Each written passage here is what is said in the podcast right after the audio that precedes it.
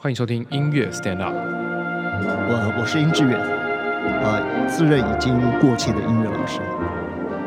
大家好，我是沈子杰，一位很怕过气，现在还死扒着舞台不放的现役音乐家。巴黎篇算是马上要来做一个结尾，因为我们也已经也讲了十几集。对我们，我们两个都是待了四年。对，四那年的巴黎。我觉得就是说，每一年我们可以分两期来说嘛，对，对不对？对对。所以我觉得，老师，你还有什么？今天我们就来当成巴黎篇的的最后的的完结对。做一个完结，你还有什么东西是你其实想要跟大家分享，但是之前都一直没有讲，有可能是忘了讲，有可能是想讲不够没有没有机会讲。对想讲没有机会讲的，我们今天就来把它就一吐不吐不快。对对那个呃，我们讲了四年哈，对上半年、下半年，然后其实音乐的部分呢，其实将来我们讲完了巴黎篇结束之后，其实我们就要开始讲。我们为什么要开始做这些事情？对我们的音乐教育的理念是什么？我们怎么去做这件事情？嗯，但是巴黎那四年对我们两个影响应该都很大，嗯那是我们生命中非常宝贵的经验，对不对？对那呃，我们其实今天录这个音呢，我们的其实我们已经有一个月没有录音了。嗯，因为我有点忙，对不起。对 呃，所以今天我在来录音的路上呢，我就在想说，哎，我们应该把巴黎篇结束。嗯，但是好像还是对我觉得有些、有些、有些有趣的事情，或者对我来讲有很有意义的事情，嗯还可以再再再补充。嗯，好，我们这样。那你看我回来已经，我看我二零零五年回来，我已经、嗯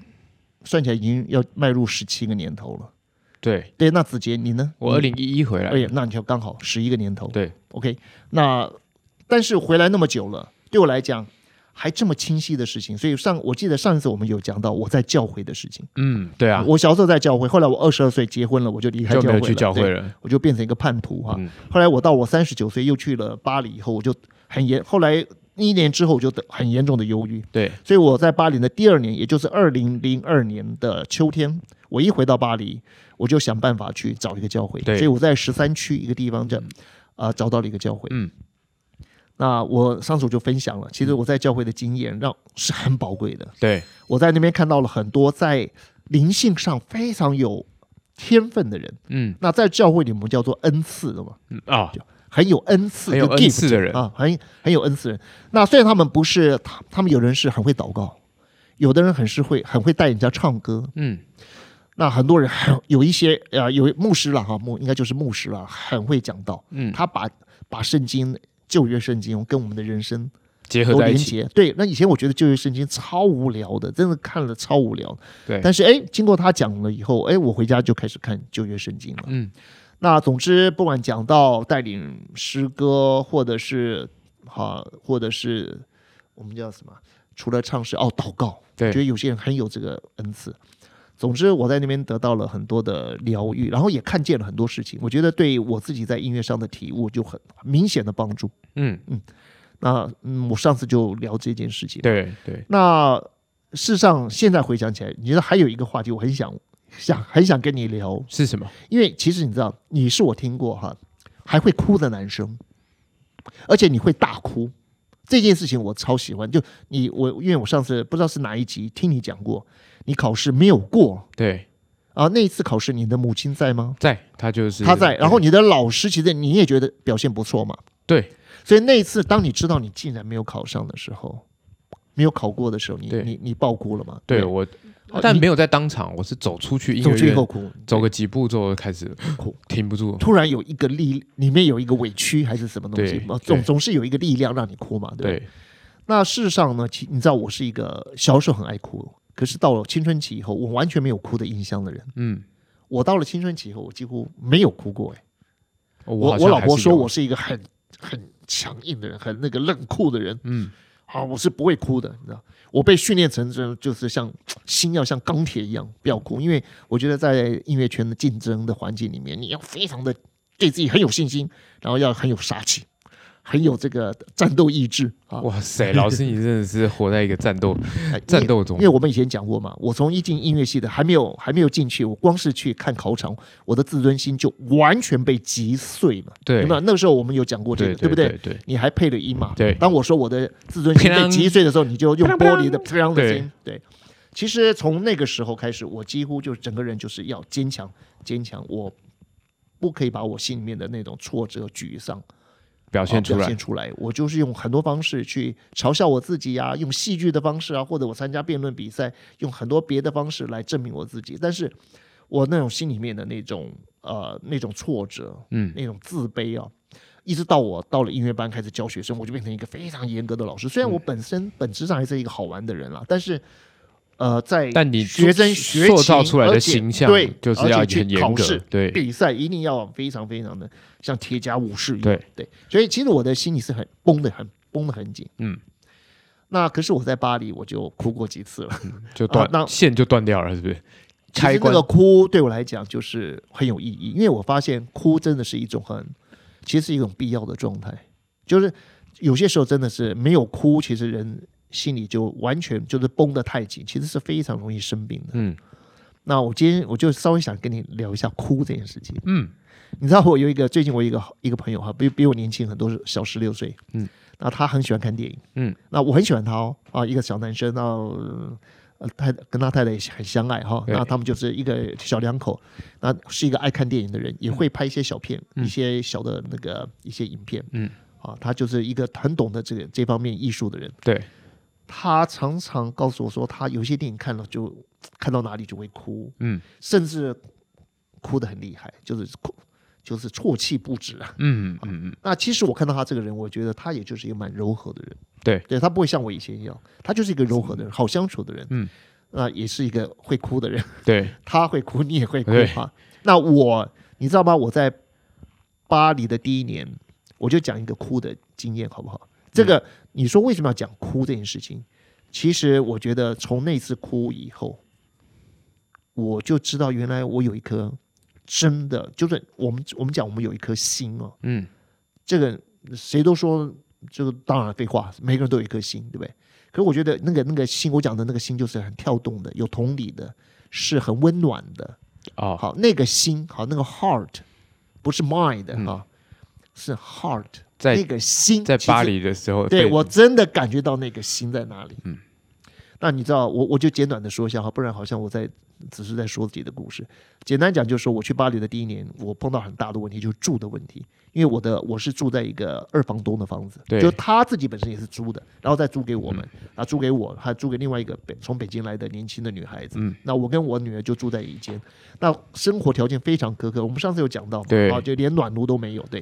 生活条件非常苛刻，然后到最后，那这个这个二房东，因为他自己本身也是没有身份的人，所以他对我有很多的要求。他看我用水用的多，哈、用电用的多，他就需要加钱。那基本上只要合理，我都愿意加钱。嗯，但是不合理，我还是会跟他据理力争。对，那时候他跟他的儿子也从中国大陆来，然后跟他住在一个房间。那我跟我女儿住一间。嗯那我们就后来就是因为这，我就简短的说，就是因为，其其实说起来都是为了钱，你知道吗？嗯，只是为了钱而已，对，就开始有争吵。然后我觉得不合理，然后就争吵。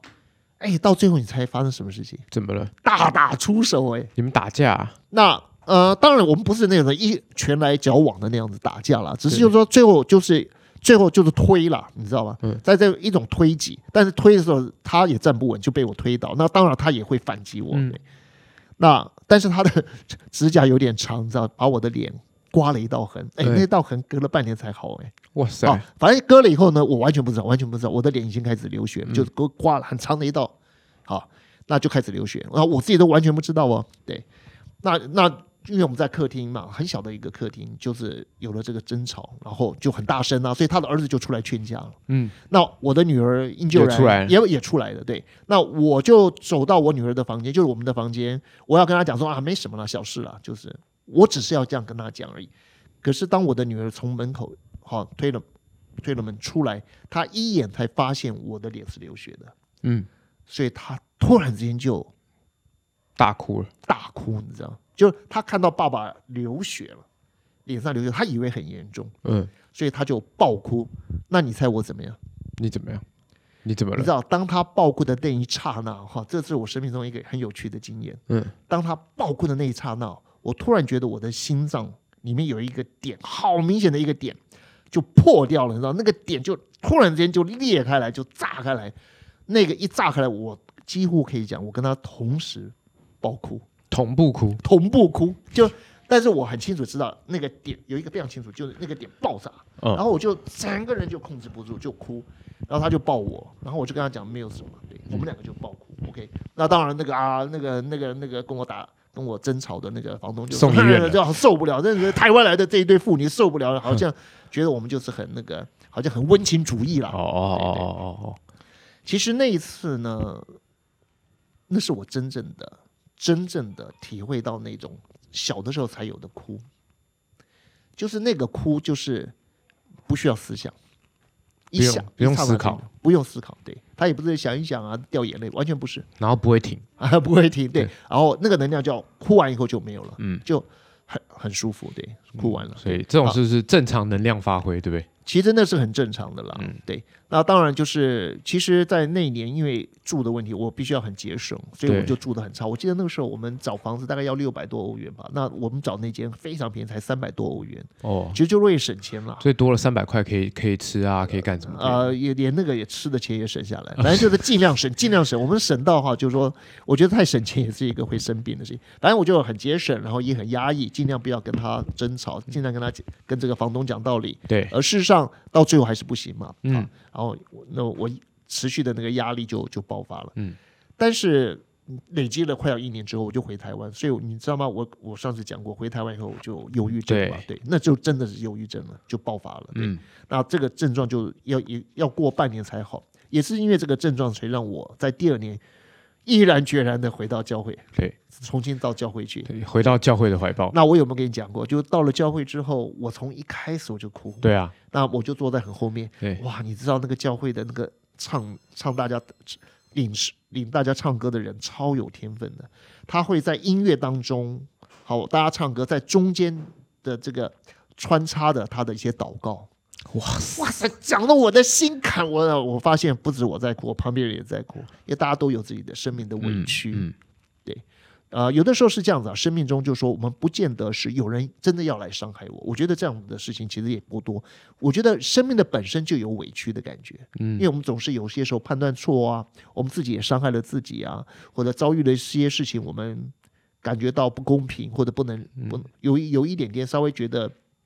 有点点不能承受，对，有些遗憾也会有些遗憾，对嗯对，就光是这样子。对，那没错，我我讲的委屈是这个意思了。OK 好，就是说啊，就是那种委屈，那就会变成一种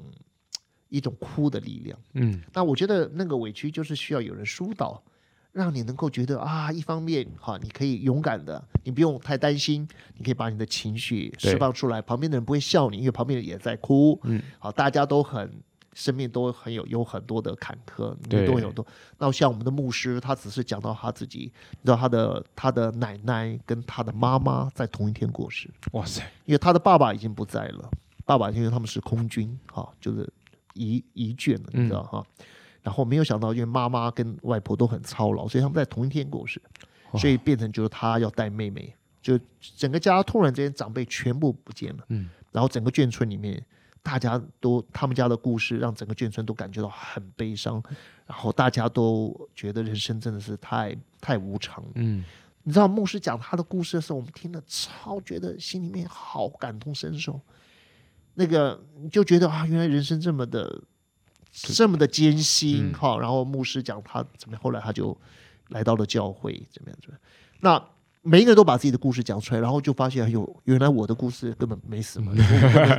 对，我的故事根本没什么。所以到了教会，大家彼此之间，那很多人，每一个人只要讲他们的经历，其实说实在，每一个很多人都很也很惨，很艰辛哎、对对。那有些对有一些非法的移民，当然你也可以说啊，你你是你自己要非法移民的，可是他们在家乡非常的穷困，嗯，所以他们只好千里迢迢的，而且借了几年的钱才能够才出来这边，所以，他们来这边是要拼命赚钱，要赚个五年的钱才能够还清他们当初非法来的那个那个路钱、嗯路费。对，所以我觉得在教会那一段时间，但我的情绪得到很大的释放。但是哭这件事情，我真的很赞叹。当你说你会爆哭的时候，我真的替你高兴。一个你知道，一个哭的人绝对可以，一个真的会哭的人，我认为他的笑是很真实的。嗯，我觉得，我认为啦，但这个，嗯，这只是我的感觉了，啊，也许不不符合那个呃真理哈，但我认为一个真的哭得出来的人，嗯他笑是很很很纯粹，，老师你在讲的时候，我就在回想我那个时候的那个感觉。对，但我其实已经，但忘了，我已经有点忘记我那天到底哭的多惨。我是哭的蛮惨的啦，但我想起来的是另外一件事情是，我记得我那天哭完之后，我就感觉整个人很空，很空，就你不是空虚的空，就是就是感觉好像里面已经没有东西，对也不也没有什么想法，对，没什么特别想法。然后我就那时候因为正好我妈妈来法国找我玩，是然后我们已经预定好了考完试，然后要去勃艮第酒庄之旅。你看你哭完以后，可是妈妈妈妈有没有有没有责备你？她也没有责备我，她没有责备你，那她有没有很难过？他应该跟我差不多难过吧？对他就是也很难过，可是他并没有责备你对。你看我我真的超羡慕你们的关系，嗯这就。这个你们两个像姐弟一样哈，就是说妈妈很关心，也很支持，但是妈妈没有要控制你。对，我觉得这个关系当然不能说完美了哈，嗯，好，但是我跟跟你讲，已经超好的。对。然后我记得我们就去了勃艮第，勃艮第对去去酒庄，去酒庄之旅。但那个大概约莫是考完试的大概第二天、第三天，哇，马上就出去玩儿，对，马上就出去玩。然后我记得那一天在在勃艮第吃晚餐的时候，哎，我手机突然响了，嗯哼，我家老师打电话给我，然后我的老师那天跟我说了大概一个小时，他比你更难过，他也很难过，对他也需要一点时间去消化他的情绪。他的情绪，他是一个比我更硬的人，哦，对，所以我觉得他应该是比我需要更多时间消化他自己的情绪的。是的，对他那天跟我就是讲了一个小时的电话，是他他他先他先怕，他很怕我是因为这个挫折之后就就放弃这件事情了，哦，所以他打电话来跟我说，觉得希望我可以不要放弃。你你那个时候你才在巴黎待了一年吗？没有没有没有，我待了第那是第三年的事情，那是第三年还是第二年结束？第三年结束，哇塞，那当然是很让人觉得很很很很挫折，所以他就觉得他希望我可以不要放弃。对，如果就是他觉得不要放弃考这个试，，对对对对，就是这个级数的对考试，他就说希望我们明年可以再试一次。对，然后他跟我说，他现在大概已经帮我把明年的事情已经规划好了，对，大概规划好了这样子啊，我们我们应该要怎么做，要怎么做。他说这个结果对我们两个人来说都是很难过，因为等于也是完全的否定他对前三年对我的所有的训练，所以他说他跟我一样难过。然后他也觉得这件事情很不公平，但是没办法，他说人生总对，总是这样子对 c'est la vie，对老师经常会说，老师经常会跟我说 c'est 他 la 常跟你 vie，讲 c'est la vie 吗？他说 c'est la vie，la vie est comme ça，la vie est dure，就是生活就是这么辛苦，这么就是辛苦的，对，不，待会你讲完以后，我能不能稍微讲一下我我人生中的 c'est la vie？好好好你先讲对。然后我记得那个时候，他就他就继续，他就跟我说，对 c'est la vie，对，对，每一年，对，再隔一年，我们应该要就。是这就是人生对，法国人通常会讲这句话，是其实就是有些，this is life。对有点无奈的时候，对，会讲说啊，这就是 C'est la vie c'est la vie，对，没办法，就是有，就是当人生有一个英文俗语叫，就是当人生给你柠檬的时候是，life gives you lemon，然后你要怎么办？然后他们就有人说要把它做成那个柠檬水，柠檬水或者，做成柠檬水这样子，对，你要继续下去，carry on。然后他那天他就打电话来跟我说，他说他觉得呃未来的这一年，我们技巧上面除了要再继续精进之外，是的，然后他也希望我可以再去好好享受很多之前因为考试所以没办法好好享受的事情。对，我们去享受一些多一些音乐，他觉得，嗯，我觉得他主要是很怕我真的因为挫折心里所以放弃，面挫折，对对，失去那个那对，个，所以他就是希望找一些很多事情让我做，让我来分散一下这这个注意力，然后去参加表演，去去参加比赛这样子，对，然后可以可以让我再对这件事情重拾信心，这样子，对，这是我我其实已经忘。在讲到这件事情之前，我已经忘记了，原来老师那天有打电话给我，我刚刚才想到的。对，然后我就想到啊，对，这是我们师生关系非常超的好的的紧密的一个对的证据，对对对，到现在，即便到现在都还是我很多事情都还是会会问他的建议，好好哦，对，然后他也会给我他的他的想法，这样子，嗯对，所以如果真的要让我说巴黎有什么事情是让我觉得真的很难忘的，就是就是我老师，对我跟老师相处的一个的过程了，对，因为我觉得你的生命，我最近跟你比较紧密的相处了几个月嘛，对，就是你在一个很相相对来讲心理上比比较健康的一个家庭长大，嗯我觉得你的心理算是非常健康的人。嗯，所以呃，很多东西都是很完整的。对，那我进到音乐圈以后呢，我是非常不完整的，就是我其实，在很多方面我都是比一般的人显得反应更快，学习力更强。可是到了音乐，因为音乐太难了，所以我十六岁才决定学嘛，所以看谱的速度也慢，耳朵也不是真的很好。虽然我两年就考上音乐系了，可是我其实是一直处在一种相对来讲紧张的状态。嗯，那你刚刚讲到 C l a V，对事实上我你知道我三三十八岁要决定要要来法国的时候，我才发现法文超难学的。那个法文老师到我们家上课，我的女儿就很快就学会几句话，嗯我是一个字都觉得学不起来。嗯什么 revoir，嗯什么呃什么 bonjour，嗯 bon nuit，什么 bonsoir，我我觉得对我来讲那个都太太陌生了，嗯从来没有听过的一种发声。对，对呀，所以学不起来。可是有一个，我学一下就学会，就是 C la vie。哦，原来有一句话叫 C la vie，C la vie。可是我在巴黎四年，完全没有用过 C la vie。可是就在我要离开巴黎之前，发生一件超糗的事情，是什么？就就是我那天真的要去考试，而且我考试的地方在利了，对。所以我要先坐火车到北站，然后再坐火车到，先坐地铁到北站，再坐火车到到利利了，那是离巴黎两百公里远的一个地方，所以我因为要考试，我从来没有这样子打胜仗，我就是穿的好皮鞋，然后好穿的像是西装，就是穿的西装笔挺的，嗯，带着一个小小的行李，对，然后呢，就是让自己整个人看起来丑，因为我是一个很邋遢的人，很邋遢。但我那天非常体面，嗯，然后我的我跟我女儿住在他们巴黎高等音乐院的宿舍，的宿舍，但是不是学校盖的，是他们租的，嗯。那个地方叫 Bourg de la Villette，嗯，好，那是一个呃，那那那边有很多外来的移民在那边，对，然后那边的地铁哈、有一个人长得其实不错，老先生，嗯，很慈祥的坐在那边要钱，就啊，放了一个碗在那边。对，那我从来没有给给他钱但是他都很友善，看到啊，bonjour，会跟你 bonjour，对，反正就是很有味感的。对，那那天我就穿的很好，一大清早就哒哒哒就拉着我的行李，然后呢，那个整个是一个下坡，要要到那个买买票的那个窗口之前都是微微的下坡，对，一个有一点弧度的一个一个走道，就拉拉一大清早没有人，就看到他在那边，我就想，今天我就一定要给他一点钱，给他一点钱，就拿出了一欧元，然后就拿了一欧元，然后看到他，我的才这个动了这个脑筋的时候啊，悲惨的事情发生了，我的那个行李箱就轮子就勾到我的鞋子，你摔倒了，我我我这我是用飞的，我就飞到他面前，你知道？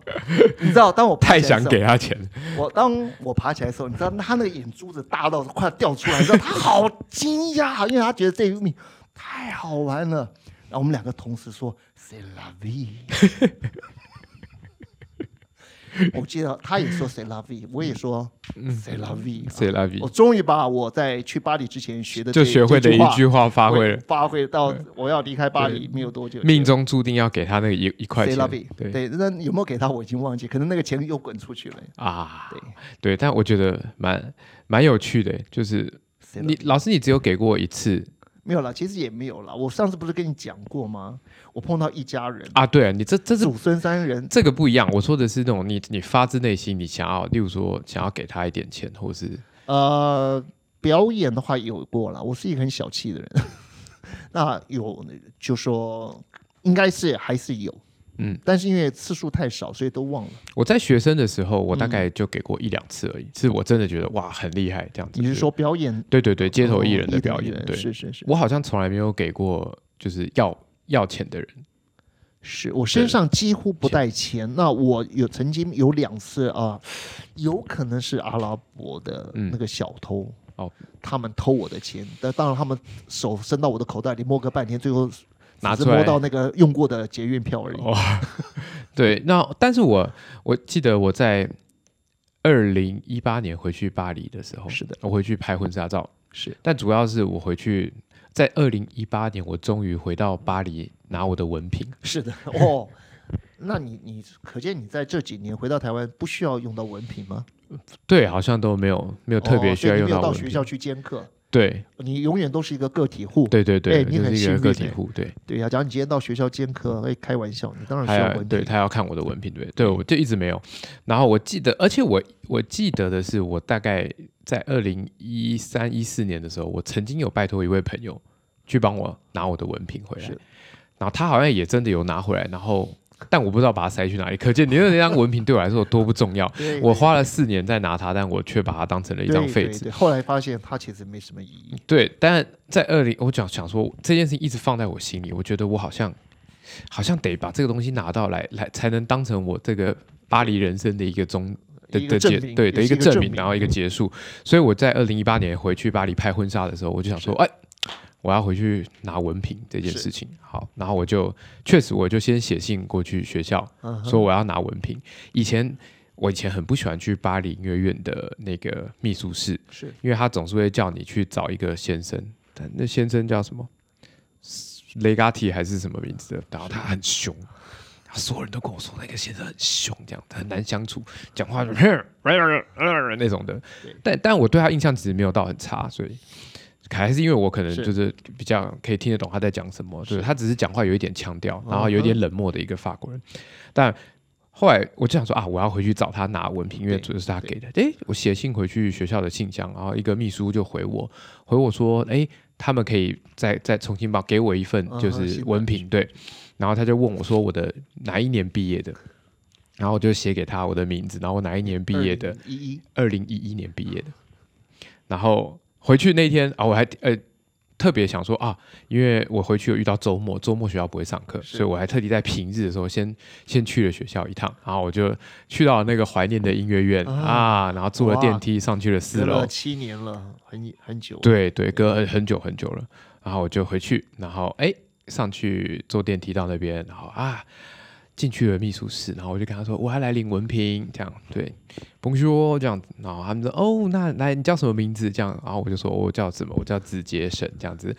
对，然后然后你哪一年毕业？我说哦德米德米翁子，对对二零一一年，然后秘书室人就所有人就大笑，整间大笑，就是你哦，这么久了还来拿哦，这样子。然后我就我想说，哦，所以原来所有的人，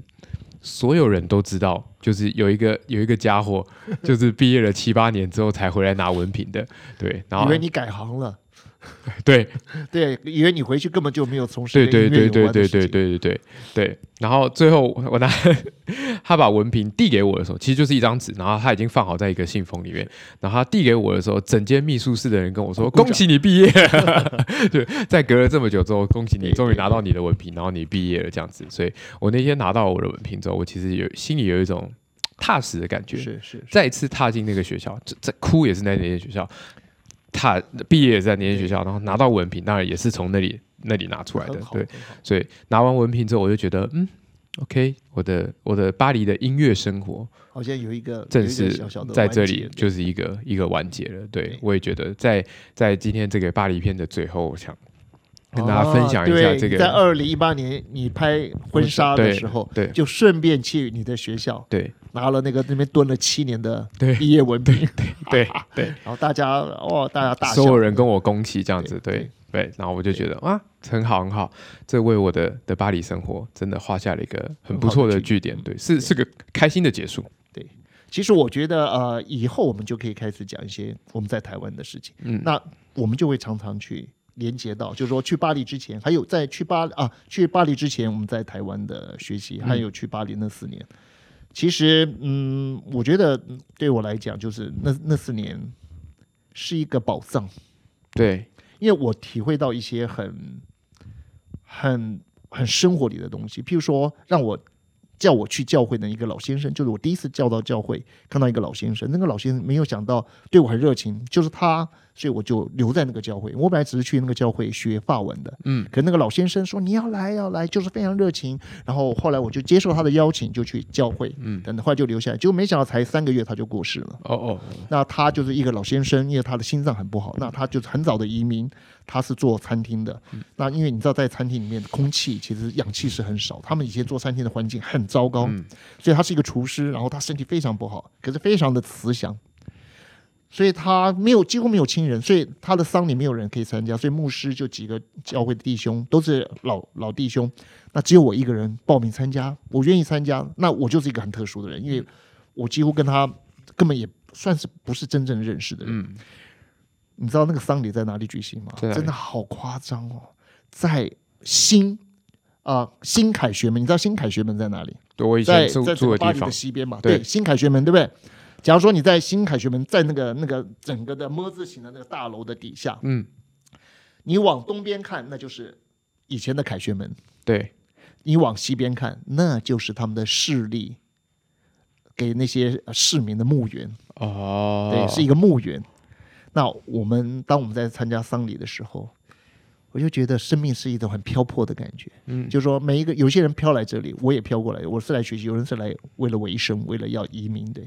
然后生命是很短暂的，嗯，然后这个人走的时候，你也不知道能够送他的人是谁，对不对？既然是我们这些跟他素就是不太认识的人，不是不是他的亲属啊，就是教会的一些人。那我是里面唯一啊、就是几乎就是你就是不是老教友却跑来参加的人，是因为我有一点点感触，所以我就愿意参加。我知道来来参加的人非常的少，对，所以当我在参加那个丧礼最后做完祷告的时候，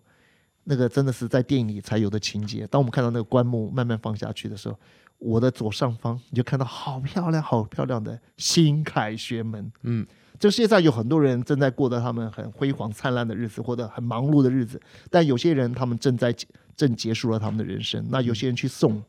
对，为他们做最后的一个一个一个祝福，一个一个怀念。所以，其实，在巴黎的第二年，就是我后来去了教会，对，那里面有太多有我觉得有意义的故事。那这也影响到我现在在社区大学的教学。嗯对我一直觉得，嗯，这以后我们可以慢慢的聊了。嗯，总之就说，对我来讲，巴黎有太多太多好玩的事情，包括我们离开巴黎出去玩，很多好玩的事情，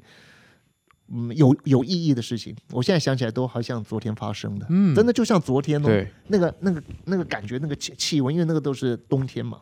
其实那个丧礼是在冬天举行的，哦，好冷哦，对，然后就在一个最热闹的地方，对，却是一个最寂寞的地方，对，嗯所以这反差蛮大的，对。呃反差非常非常的大，对。对。那就接下来我们就会花多一点时间再再讲这些事情了，巴黎以我们就巴黎今天就算是几个结束了，真正的结束，对，在很好，在我觉得在大家听到的时候，可能已经在农历年后了，不是人生的结束，是巴黎的巴黎的，但是在我们在等于算是二零一二零二一年的年末，我们把这件事情